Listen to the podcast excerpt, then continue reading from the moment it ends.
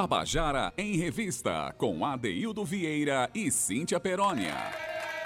Queridas e queridos ouvintes da Tabajara, estamos começando o nosso Tabajara em Revista. Hoje, 12 de setembro de 2023, terça-feira, né? Estamos aí com a semana decolando, já estamos ganhando altura e hoje a gente vai falar de, de empreendimentos importantes para a cidade de João Pessoa. Cada dia que a gente vem aqui, a gente tem iniciativas belas para comentar, para falar. Hoje estamos com a presença de Elioenai Gomes. Vamos falar sobre projetos extraordinários que estão sendo dados sequência. Cuja está sendo dado sequência nesses projetos que já vem há 18 anos acontecendo na cidade, né? Mas enfim, é, já eu, na minha ansiedade de apresentar essa figura extraordinária que está aqui, daqui a pouco eu dou boa tarde para ele, porque antes eu tenho que dar uma boa tarde para Cauê Barbosa. Olá, boa tarde. Boa tarde, Gabi, Gabi Alencar também aqui, Romana Ramalho, Ana Clara Cordeiro, todos que fazem o núcleo do nosso programa.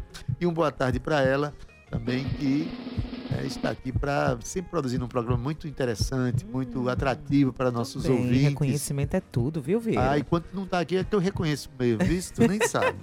Sei sim, que eu acompanho de casa. Ah, mas está tudo tá. no script, gente, viu? Tudo no script. Gente, Cíntia Perônia, boa tarde, menina. Ê, boa tarde, ADD. Duas e oito, boa tarde para você que está acompanhando a gente. Começou aí a nossa revista cultural. Então, cadê ela? Corre Corre, vai, Gabi. Corre, corre, corre. Acessa lá o YouTube, porque a gente migrou, a gente saiu do Facebook. Estamos no YouTube, Rádio Tabajara, e você pode acompanhar essa beleza, essa bancada linda desse homem que eu admiro, que eu amo, que tenho, assim, uma admiração apaixonante por ele. Eu tô falando de Leonai Gomes. Ah, você tá falando de mim, Ah, não, mas é porque você é todos os dias, né, Gabi? Faz assim com o Sou celular. Ciumento. Pra todo mundo entender que todos os dias é ele. Deixa de ciumento. Ainda bem que ele tá sendo ciumento ao vivo. Boa tarde pra você que tá no seu carro carro. Boa tarde para você que já baixou o aplicativo da Rádio Tabajara e tá aí um clique da melhor música e da melhor informação da Paraíba. Adeildo Vieira, assim, um mentinho você, não se preocupe não, não meu coração deixa, cabe todos. Deixa eu ratificar tudo que você tá falando, Cintia, a importância desse cidadão que está aqui, essa figura importantíssima para nossa cena cultural. E cada vez que ele vem aqui, Cintia, ele vem para trazer novidades, vem para trazer luta, consciência, né? Consciência artística, consciência social. E hoje ele vem para mostrar para gente falar para a gente de uma campanha importantíssima. Daqui a pouco a gente fala sobre essa campanha, porque antes quero dar uma boa tarde para ele, o nosso querido Elioenai Gomes, conhecido intimamente por todos nós como Nai.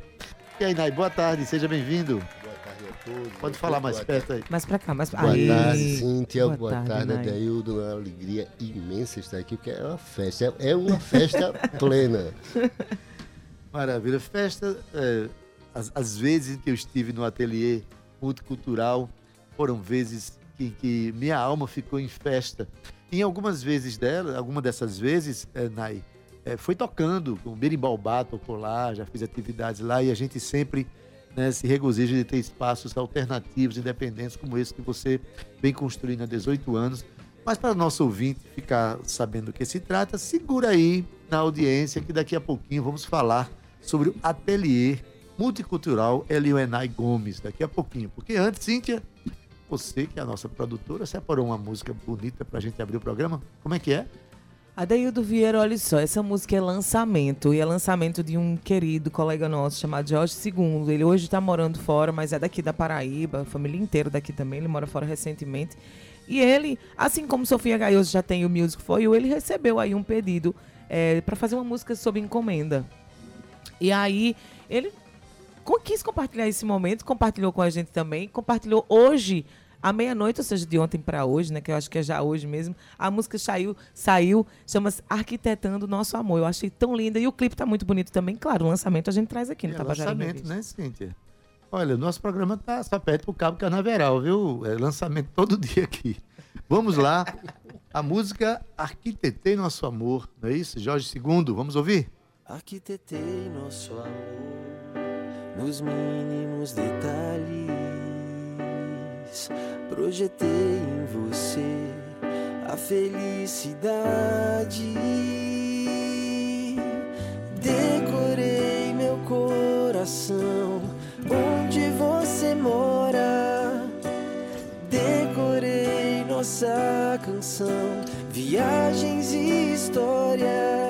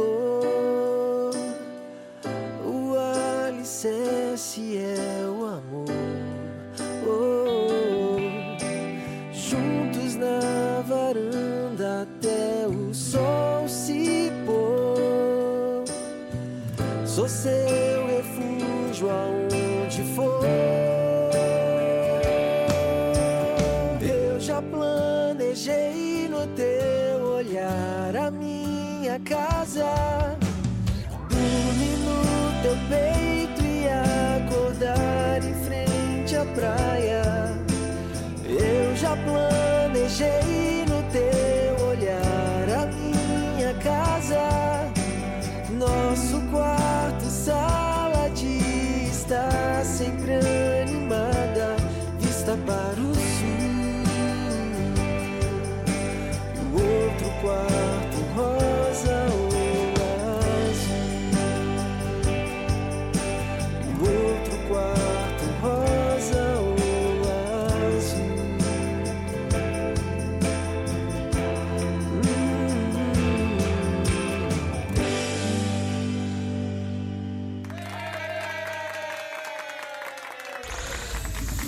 Tabajara em Revista. Pois é, você acabou de ouvir a música Arquitetando Nosso Amor. E aí, Adeildo gostou?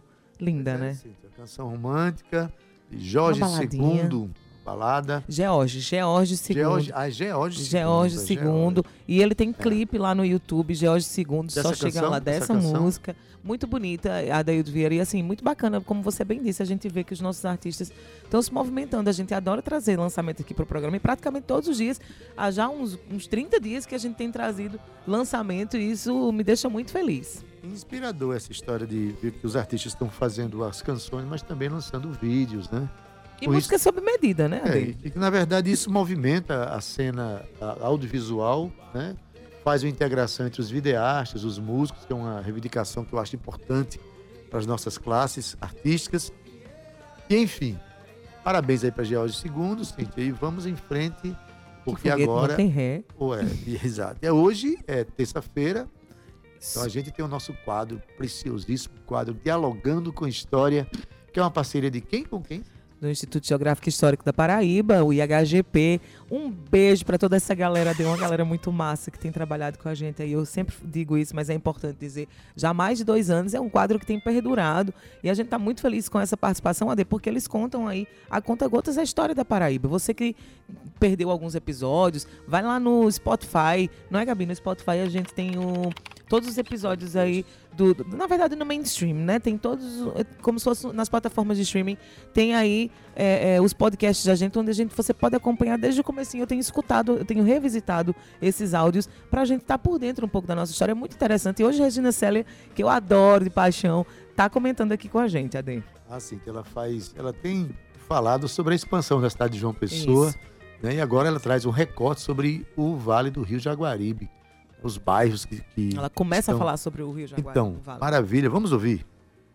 Olá, minha gente. Sou Regina Célia Gonçalves, do Instituto Histórico e Geográfico Paraibano, e hoje, no Dialogando com a História, vamos continuar a conversa que iniciamos no último episódio sobre o lugar que ocupam na história da cidade os espaços construídos pelos trabalhadores pobres. Estamos iniciando uma série de programas sobre a história de alguns bairros da cidade. No episódio de hoje, vamos tratar da ocupação do Vale do Rio Jaguaribe, um dos principais vetores da urbanização de João Pessoa. Essa ocupação foi o principal caminho para que tal processo chegasse às praias, pois a cidade da Paraíba do Norte, fundada à margem direita do rio Sanhauá, permaneceu até as primeiras décadas do século XX circunscrita, apertadinha nessa região central.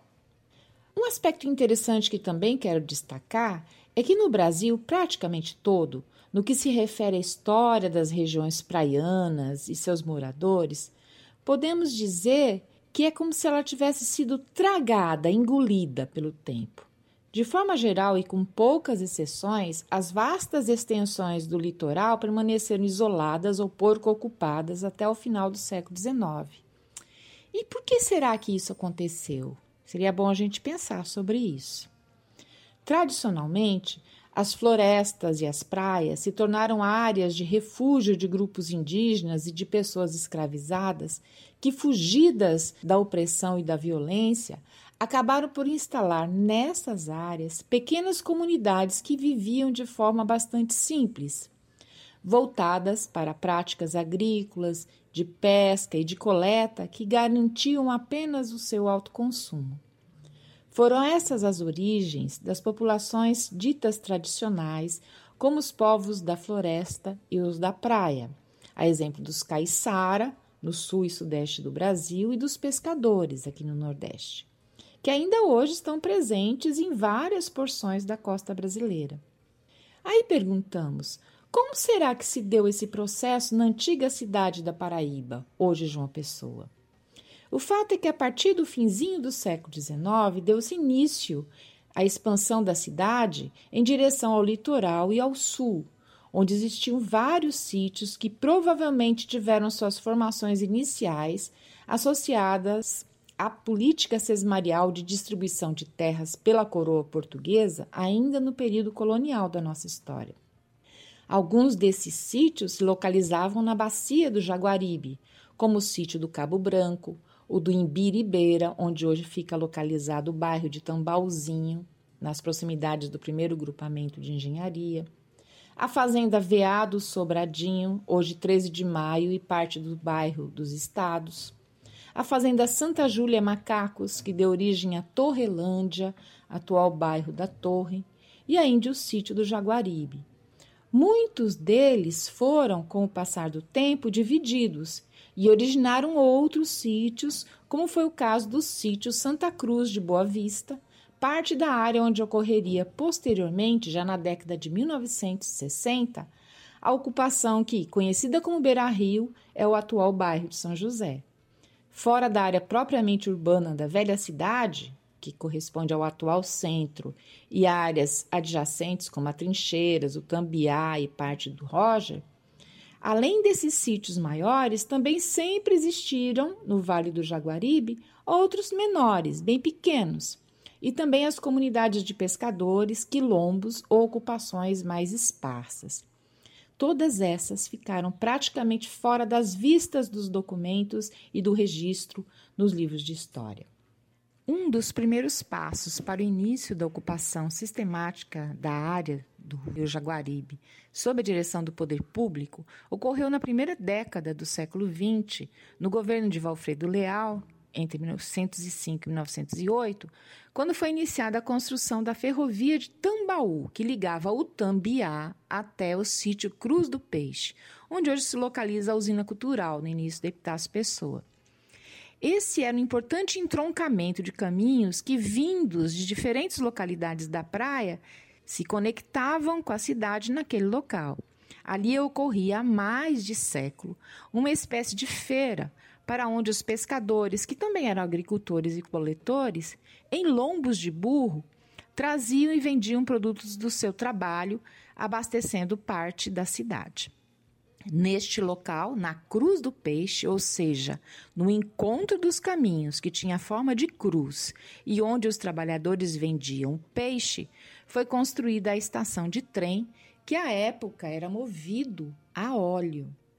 E à medida que foram incorporados novos trechos da ferrovia entre o centro e a praia, a paisagem da região começou a ser modificada. Pois bem, caro ouvinte, hoje começamos a apresentar alguns elementos iniciais dessa ocupação da bacia do Rio Jaguaribe no início do século XX. Nos próximos, continuaremos a abordar esse assunto, nos estendendo para outros períodos, para que possamos compreender como surgem vários bairros da cidade. Gostaria de perguntar: você tem interesse nesse tema? Sabe dizer se o bairro em que reside se situa na bacia do Rio Jaguaribe? Gostaria que a gente abordasse algum aspecto específico desta questão? Se quiser, nos envie uma sugestão, ok? Um abraço e até o nosso encontro marcado no próximo mês. Tabajara em Revista. Olha, gente, que maravilha esse relato aqui de, de Regina, né, de Regina Célia. Eu que sou do bairro de Jaguaribe. Eu sou- não sou só do vale, de- do, do- da bacia de Jaguaribe, sou do bairro de Jaguaribe. Bacia Um bairro que me- como ele é literário. É, o, não, é assim que é chamada. Ela, ela chamou assim, né? A bacia do Rio Jaguaribe, que tem uns bairros que nasceram no entorno dali. Onde tem rio tem vida, onde tem água tem Os vida. famosos ribeirinhos, né? Pois é, então assim, é, você que estava ouvindo aqui o programa deve ter se localizado aí nesses bairros que Regina citou.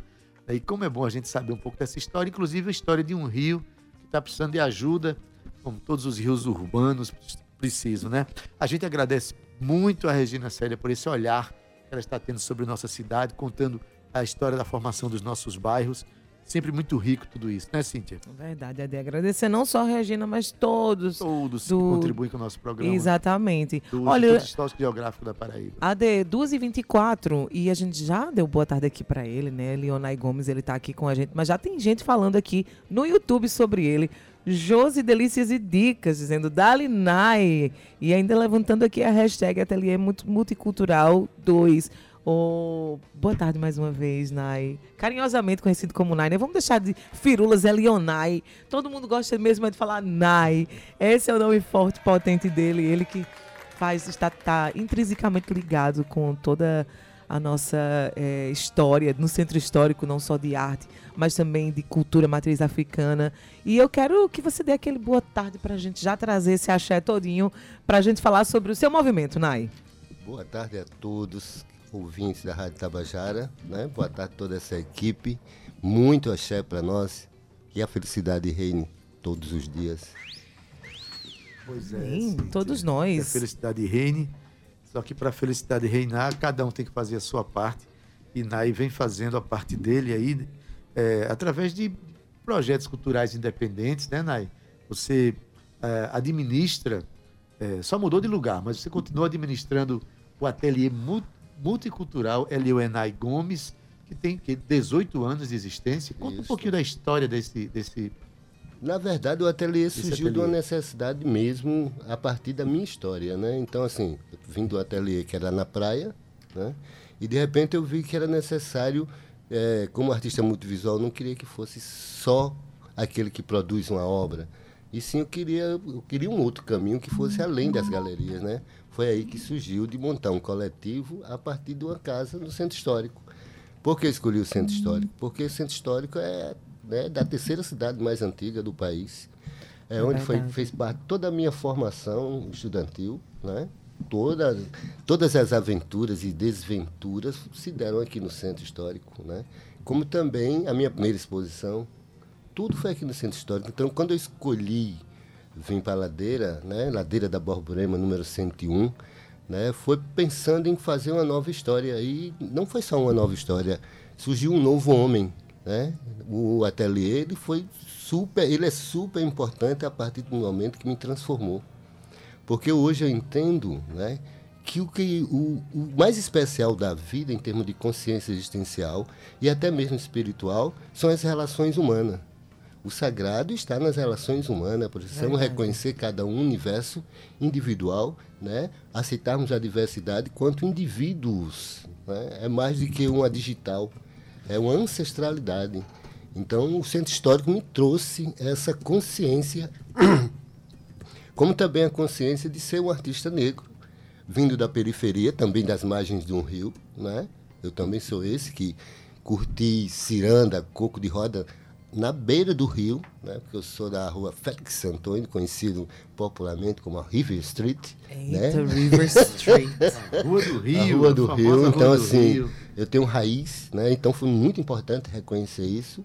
Como também ter a consciência da referência que é. Cruz das Armas. Armas. É, É. é, Rua referência muito Street é, é, é é maravilhoso. uma referência muito forte, entendeu? Assim, Hoje, hoje eu, eu digo, hoje eu digo que é uma alegria reconhecer, reconhecer todo esse valor que estava. Quando eu lembro assim, sabe quem foi minha professora? A mãe de Marielle, Marinette, foi minha professora. Olha como esse movimento circular, Esse né? movimento de, de consciência ancestral, já Ancestral desde as suas e- professoras. Então, seus a minha professora, então assim, o ateliê surgiu a partir disso. Primeiramente eu quis fazer uma, tornar-se uma ONG, dei até o nome Somai, convidei as pessoas, mas como a gente sabe que fazer cultura e arte nesse país não é fácil, Não, né? não é fácil. A gente se depara com a necessidade de sustentabilidade na parte financeira, de recursos financeiros. Então, comecei passo a passo e aí foram chegando pessoas, né? A gente pensando, é, porque o foco do ateliê multicultural é exatamente isso, é resgatar, fortalecer e dar expansão à identidade afro-indígena paraibana. Porque, por que é quê? basicamente a miscelânea mais importante é, e a mais profunda que a gente tem né, da nossa história. É a africana e a, a indígena. É Desculpa indígena. interromper, Nai. E a gente sabe que sem memória não há identidade. Verdade. né? Então precisamos resgatar, precisamos é, que se reconheça a imaterialidade, porque quando você né, olha quem, quantos vieram para poder nós estarmos aqui, é ancestralidade, é raiz, é identidade. É verdade. E usamos todo esse trabalho utilizando a arte como ferramenta, né? ferramenta de educação, de transformação social, de humanização e de espiritualização também. A arte no todo. No todo. Dança, música, é, Poesia, é, poesia performance audiovisual, pintura. tudo. É, escultura, né? Eu quero, eu quero contextualizar quem está em casa. Eu vou utilizar aqui um recorte do, do release de Nike fala assim, ó. O ateliê multicultural, na verdade, é uma campanha, né, para o ateliê multicultural vivo, que já está na parte 2. Ele vai explicar por quê. Então, o ateliê multicultural é uma história real de reconhecimentos às potencialidades, potencialidades culturais e artísticas contidas no patrimônio, no território patrimonial chamado Centro Histórico da Paraíba. Então, o que Nai está dizendo é utilizar a arte como ferramenta de educação, transformação social, humanização e espiritualização, que resgata aí a identidade, né? Então, quando a gente se fortalece dentro, embasados desse, desse- desses pilares é, do que, que, que Nai quer trazer pra gente, a gente promove aí a expansão do ser. Achei tão bonito isso, Nai, que afirma a memória que não, não só a nossa identidade, mas aquilo que seremos um dia, né, Nai? Porque sem identidade, a gente não sabe o que é que a gente vai ser no, no futuro. Então, é um espaço, Adaildo, o, o ateliê, é um espaço conhecido também como Quilombo Urbano, que é um ponto de cultura que tem 18 anos de ações afirmativas culturais contínuas. Estou falando de 18 anos, gente, não é 18 dias, já é realmente é, é, um, um lugar pautado dentro desse entendimento que a arte é vida e que a gente precisa de continuar pulsando ela, né? Então, a, a, a NAI vem agora às redes sociais para convocar a todo mundo para participar da campanha, que tem o objetivo de finalizar a reforma simplificada do patrimônio tombado pelo IFAM, que é ali na Rua da Areia, né? Isso, NAI. Então, a, a, a campanha é baseada em utilizar esses valores arrecadados para a reforma desse ponto de cultura. É, nós, na- verdade, temos um, um projeto aprovado pelo IFAM, né? mas o, o valor da obra é muito alto, mas precisamos desse espaço aberto. Então, entramos com a reforma simplificada, que consiste, né, nós colocamos já um galpão de ferro lá, uma- é uma área de 21 metros por 7, a área principal. Já colocamos um galpão, falta fazer cobertura, falta a gente deixar a fachada em ordem, então são Antes- antes pequenas eu queria coisas. que você dissesse assim, você é, esteve na, na Rua da Areia por quantos anos? Não, na ladeira da perdão, Borborema, perdão, na Ladeira da Borborema por quantos anos? 15 anos. 15 anos. E agora é, não teve mais condições de manter naquele espaço e você conseguiu, por, as- por comodato, um galpão que fica, um, um casarão, né? Isso. Que fica na Rua da Areia, número 1, 155. 155, né? E é sobre esse patrimônio que nós está falando agora, que vai ter reforma. Mas antes de dar continuidade, deixa, deixa eu lembrar um poema de Caixa d'Água sobre Ladeira da Borborema, que eu acho É maravilhoso. clássico. Eu deixo. Clássico, É né? clássico. Eu permito, na verdade. Ele diz assim: Ladeira da Borborema, tu és maior do que eu. Mas eu me assubo em tu e tu não se assobe eu. Genial, adoro. Esse Daí- Adeildo Costa. Daí, esse, essa casa que fez história realmente, esses 15 anos na Ladeira da Borborema, muitos eventos aconteceram ali, muitos eventos na ladeira, inclusive, né? Uhum. Agora o ateliê está vendo um novo momento, que é justamente a ocupação dessa casa incomodato, que fica na Rua da Areia, um, um- um número 155. E essa campanha, ela diz respeito é, a essa reforma. Essa é é a isso? reforma simplificada. Pronto. Por que simplificada? Porque é que é para deixar o haver realmente o restauro do prédio, o orçamento é muito alto, né? Mas precisamos retomar as ações para que assim seja, né, possível chegar a esse projeto final.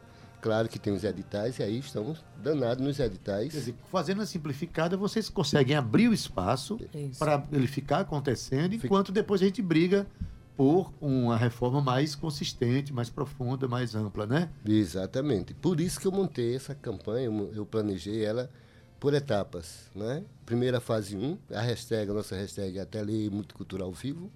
Né? A primeira etapa foram eh, pessoas gravarem vídeos, né? eh, trazendo a memória e a importância desse equipamento cultural no centro histórico, por que a permanência dele. E no dia 12 de agosto completamos um ano de todos os dias postar um vídeo exatamente de pessoas diferentes, de grupos, de banda, de músicos, artistas em geral. E temos ainda vários vídeos, mas ficou marcado que quando completássemos um ano né, dessa campanha de visibilidade e pertencimento, entraríamos na parte que seria de arrecadação de recursos financeiros através do meu trabalho, da minha produção artística. Entendeu? Cíntia, essa forma de campanha que ele está colocando aqui é uma forma muito interessante, é uma forma que ele se desprende da sua própria obra em favor desse projeto, mas vamos chamar... Pô, tá tão interessante, né? Que No segundo bloco já tá passando aqui da, assunto, da, né? da nossa hora do primeiro, do primeiro bloco, 12h35. Eu vou chamar aqui o intervalo. Você não sai daí, não, que temos muito mais para falar sobre essa campanha do Ateliê Multicultural. E também tem aqui um recado de uma pessoa que vai falar sobre o Festate. Fica com esse nome. Já já a gente explica por quê. Viu, Cauecito? A Pierre Telpitoquita. Um minuto, até já.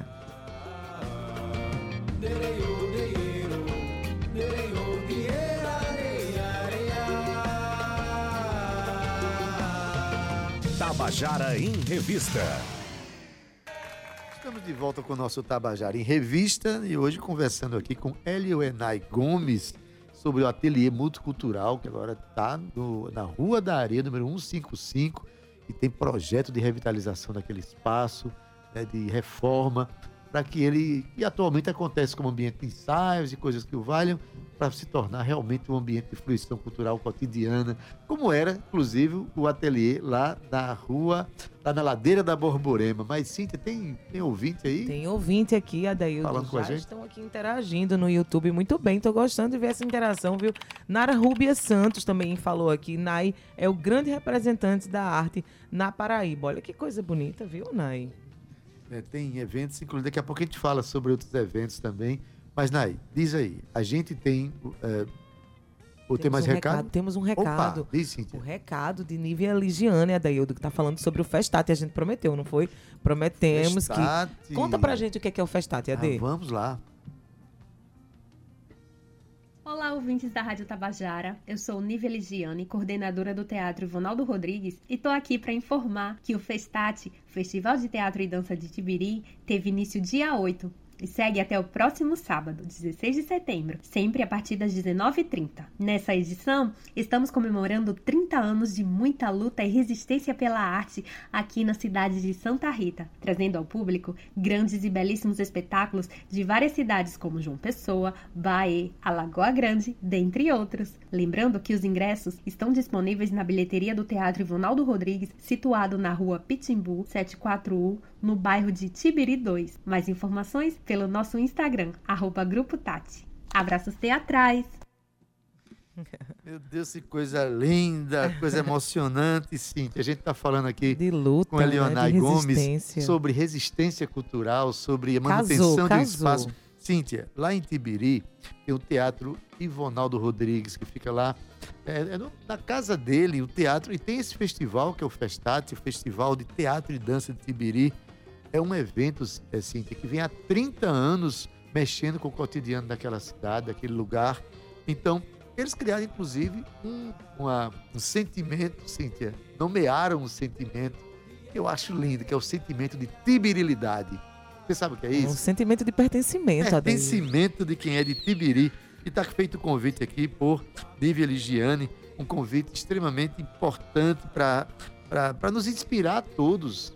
Nai, que alegria a gente estar aqui nesse momento falando do, da- do seu ateliê e a gente recebeu um recado de um festival que está acontecendo em Tibiri, começou dia 8 e vai até sábado, dia 16, um festival que tem 30 anos né, naquele lugar, movimentando a cena cultural do estado né, em Tibiri, não é não? Inspirações, né? Inspirações. Dá inspira força não movimento. gente continuar nas coisas da gente? Muito, inspira, te joga para o ar, né? Realmente te promove uma notícia dessa, promove expansão e promove esperança, né? Porque arte é acima de tudo esperança em tempos melhores. É verdade. Maravilha, estou feliz demais por, por trazer esse recado aqui de Nívia. Tá mandando um abraço muito forte para os ativistas culturais de Tibiri. Dizer que eu tô por perto, viu, gente? Tô por perto. Nai, depois desse recado eu fiquei até desconcertado aqui, mas vamos, vamos falar sobre é, esse, essa campanha para o, esse, é, o ateliê multicultural Elionai Gomes. Fica lá na Rua da Areia, número 155. Como é que vai se dar essa campanha? De que forma a gente vai poder ajudar? Diz aí. Essa campanha tá entrando, entrou na fase 2, né, que consiste em uma campanha de dois meses. Né? Essa campanha é para arrecadação de fundos né, financeiros. Perdão, a fase 1 foi o quê? A gente está na fase 2. A, a fase 1 um foi a de pertencimento e visibilidade. Que foi né? quando as pessoas gravaram os vídeos e. Isso, e ainda continuam gravando, Ainda que ainda tem continuam. um estoque de vídeo que ainda vai dar para durar mais um ano Oh, ainda maravilha. de pertencimento e visibilidade, porque você sabe que isso é importante, porque o ateliê não era simplesmente uma casa de show, mas um espaço de educação, de transformação social e principalmente de conscientização da identidade de quem é o paraibano, da sua história real. Né? Nós somos um ponto em que nos ocupamos, onde a nossa bandeira é a cultura, né? É muito mais do que essa bandeira que está aí, é muito mais do que esse nome. É, se fala é, de onde estavam a mão de obra, onde é que ficavam da mão de obra negra que construiu, a mão de obra escravizada que construiu todo esse território patrimonial e cultural de nossa cidade, porque é a terceira cidade mais antiga da cidade, a única que nasceu às margens do rio, de um rio, Verdade. né? Então assim, é Sim, potência. E a fase, e a fase 2? E a fase 2 é exatamente a arrecadação de fundo a partir da minha produção artística. Desde todo o meu acervo, né? Todo o meu Ou acervo. seja, é como se fosse. Não, não vai ser tipo uma espécie de leilão, não. Você não, vai. nem doações. Nem doações. Explica um pouquinho como é que vai ser. Chega um pouquinho mais próximo do microfone. Aí. Na verdade, na verdade, é você adquirir uma, uma arte minha, uma obra de arte, e isso vai ter arte a partir de cinco reais até como também contratar meu serviço, porque eu sou cenógrafo, eu sou muralista, sou grafiteiro, faço telas, sou roteirista, enfim, tem um monte e com vários segmentos técnicos artísticos. Então, contrata meu serviço e esse, esse meu serviço, eu estou assim, é um percentual para a minha sustentabilidade e outro percentual para a reforma simplificada do ateliê. Esse consiste a campanha, fase 2, que são dois meses, já estamos no- nas- na quinta semana, temos mais duas semanas ainda, cada com um vídeo, um lançamento é sempre na segunda-feira, onde eu faço uma live, desculpa, e apresento o vídeo. Né? Agora vai entrar na fase 3, que consiste, mais uma vez, a partir da minha obra, foi uma coisa que eu me ocupei muito, porque a gente sabe que quando a gente entra nesse, nessas questões de doações, a gente fica na mesma, na mesma bolha, porque somos nós que contribuímos com todas as campanhas. Né? Então, assim, eu me, me ocupei em dar aceleração à contratação e compra do meu, do meu material, da minha produção artística. Tanto que a galeria, que fica na Avenida Dom Pedro I, é o local em que se deve ir lá, né? Então, assim, tem cards, tem conjunto de cartões, tem roupas em vestuário, vestido, camiseta, eh, bermudas, quadros de 10 centímetros, de 15, de 25, de 30, de 40 por 40, eh, retangulares, quadrados de um metro, painéis de um metro e meio, enfim, toda uma produção que eu venho fazendo desde a- o período da Covid, porque ficou em isolamento, mas esse planejamento dessa campanha já vem há tempos, né, desde que saí de lá, planejada, e vamos entrar na fase 3, que consiste em leilões, rifas, sorteios, né, eh, Estamos jantares. na fase 2 ainda, não Estamos é na isso? fase 2, que temos duas semanas. Duas semanas ainda. Então, a pessoa para ter acesso a, a- a essa obra tem, tem acesso virtualmente também ou tem que ir lá no ateliê O fica ideal na. é que vá no ateliê, porque e- existe... E fica onde? É- é- Tem é muita Pedro coisa lá Primeiro, no ateliê, Tem né? muita Pedro coisa. I. É, Dom Avenida Dom Pedro I, número 35, em frente à Praça do Bispo. Em frente à Praça do Bispo. Muito fácil de encontrar. Eu quero mandar um beijo para Eliane Meirelles, que está aqui com a gente. É, deixa eu ver mais. Larissa Santana. Oi, Larissa, um beijo para você. Jodelice Socorro, gente. Tá muito bonita essa interação aqui no YouTube, Nai. Tá bombando, viu? Ô, Nai, eu vou fazer o seguinte: eu vou deixar o número da produção aqui do Tabajara em Revista, para que as pessoas que estão ouvindo no carro, que não tiveram tempo, né, Adaildo, de pegar, ou, ou que acha mais fácil entrar em contato aqui na rádio, para eu direcionar que quem quiser. Entre em contato com a produção e eu direciono para você, pode ser? Pode ser. É sim. o 99905-6307, 83 o DDD, tá, gente? 99905-6307 é o contato da produção aqui do Tabajara em Revista. E aí eu já direciono você que queira é, é, acompanhar, que queira comprar. Nai tem artes belíssimas. Você que não conhece o trabalho de Nai Gomes, tem muita coisa no Instagram dele também. Mas é como ele falou, faz o convite aí de novo, diz o nome da rua, Nai.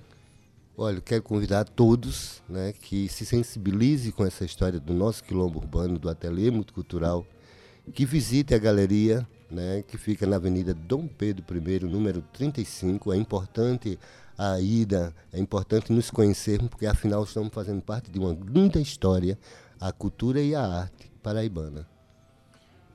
Aí, é, as pessoas vão lá na Pedro Primeiro, número, repete o número, Número 35. 35. Frente à Praça do Bispo, não frente tem Praça erro. do Bispo. É, eu queria saber, você insiste em manter um espaço de fruição cultural no centro histórico, né? É, saiu da, da ladeira da Borborema, está indo agora mais para o centro ainda, ali na. Rua da Areia, né? É, como é que você avalia o centro histórico hoje?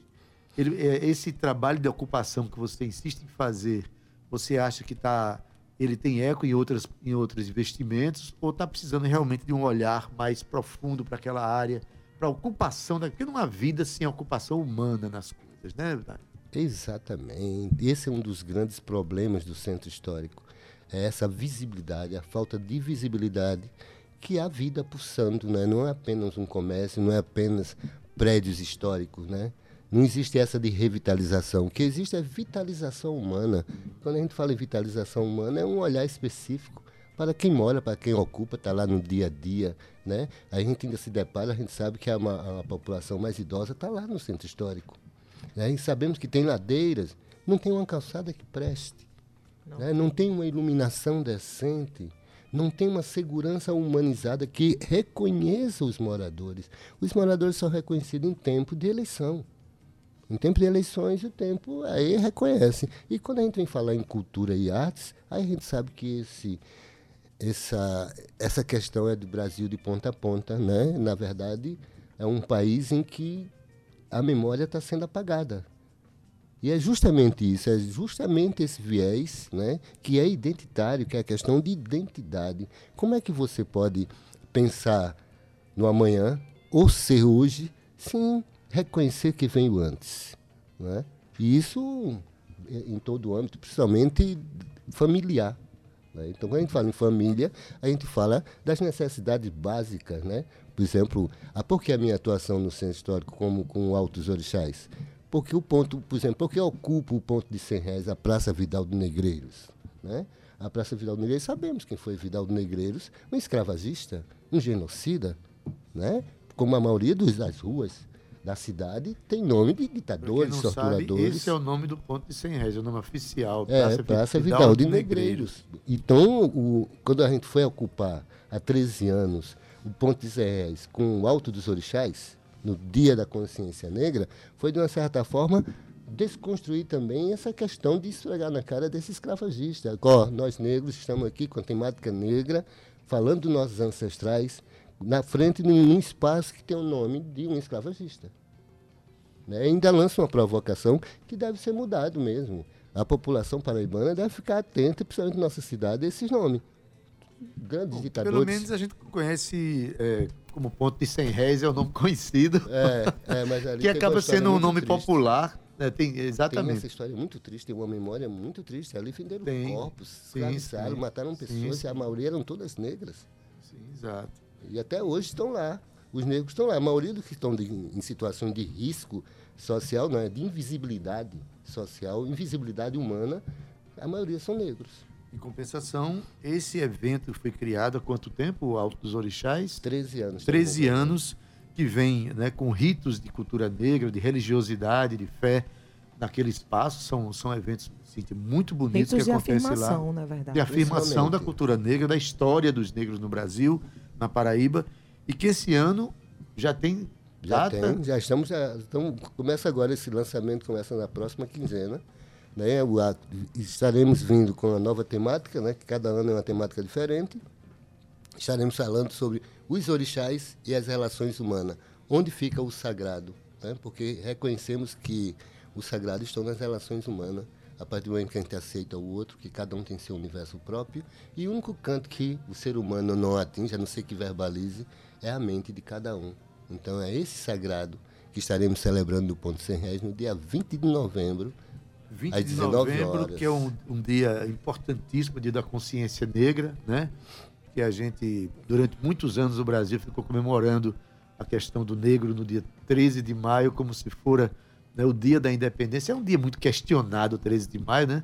É o dia que houve o- a, o- a assinatura da Lei Áurea e os negros foram colocados no. Né? um- Ficaram ao, ao léu, né? O Deus dará. assinatura de despejo, né? Despejo, despejo social. Despejo social. né, desse- desses.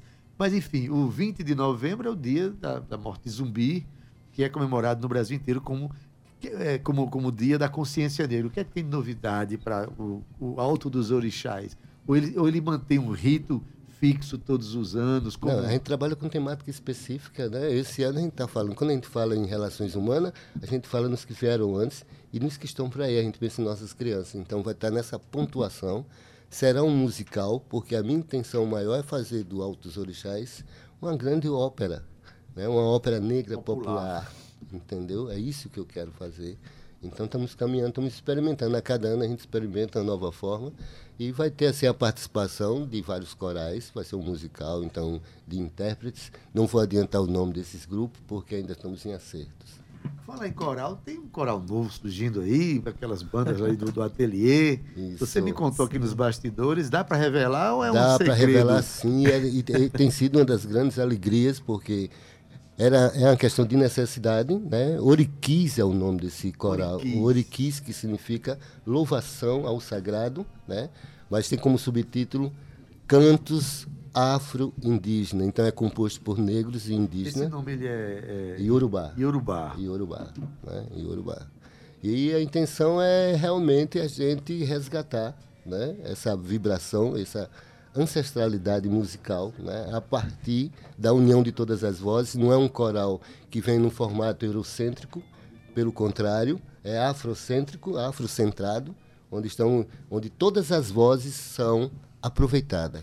Já dá para dizer quem está nesse coral, já tem muita gente, como é que Já é? temos pessoas especialíssimas, né? Temos o maestro Vitor Figueiredo, temos a Elaine Cristine fazendo trabalho de voz, temos Tutu Carvalho na coordenação pedagógica, tem Nai na produção, tem a participação Escurinho, está entrando nesse, nesse coral, Daiane, Naomi, Malu, Malu, Malu Morena, Enfim, é um coral tá Olha, bem gente, potente. Maravilha. E esse coral vai se apresentar no no Alto dos Orixás Eu já. acredito que a grande estreia vai ser no Alto dos Vai Orixás. sim, eu quero acreditar. Deve que ser, sim. na verdade. Eu fico só admirando aqui, Adaildo, a, a consciência, como o Nai fala, né? A potência da voz de Nai e, e a serenidade com que ele traz as coisas de forma tão lúdica pra gente entender, né? A sua fala, a sua energia chega antes de você. É muito importante e muito coerente que você continue fazendo esse trabalho. Você sabe que foi lhe dado de presente esse trabalho. Eu acho que nem outra pessoa não faria com tanta maestria como você. Uma honra tê-lo sempre aqui, Nai.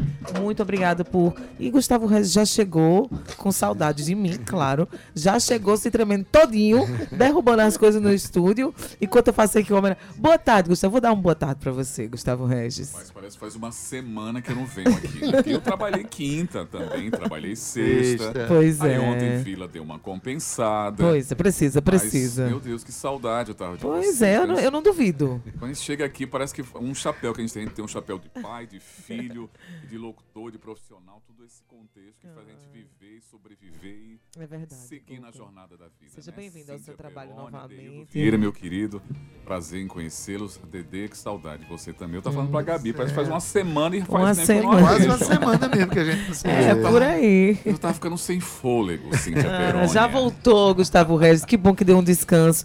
Ai, voltou. Respirando. Dai, muito obrigado pela tua presença. Estamos juntos aqui. Guga, que bom encontrar você novamente. Né? Recíproca é verdadeira, Então meu vamos, querido vamos Adeildo trabalhar. Vieira. Vamos embora. Valeu. Olha, na técnica, nosso querido Cauê Barbosa, edição de áudio Ana Clara Cordeiro. Nas redes sociais, Romana Ramalho e Gabi Alencar. E na produção e locução, Cíntia Perônia. juntamente comigo, que só apenas é Adaildo Vieira. Adaildo. O homem é bom, o homem é espetacular. Tanto vi isso, um dia eu vou acreditar, gente.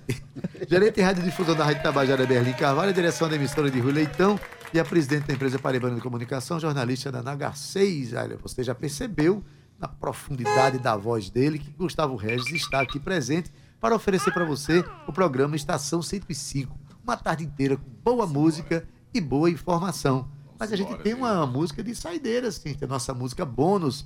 Pode Por ser, favor, Guga? por favor. Amizade é a mesma? Amizade é Então, mesmo. olha, a música se chama Torcida. do Torcida. DJ Adaildo Maca, cantora Nath. Né? Nath. Nath Guareschi. Guareschi, muito bem. Eu coloquei aí como assim, muito Guareschi. bem, Muito Adaildo bem. Vieira. Falem, falem Tá vendo como é? Um Sim. danadinho. É um grande artista. Aqui é assim, Adeildo viu? Vieira. Guga, boa tarde para você, Valeu, bom meu irmão, trabalho. e a você que nos ouve, Vamos embora. até amanhã com o nosso Tabajara em Revista. Tchau, viu? Tchau.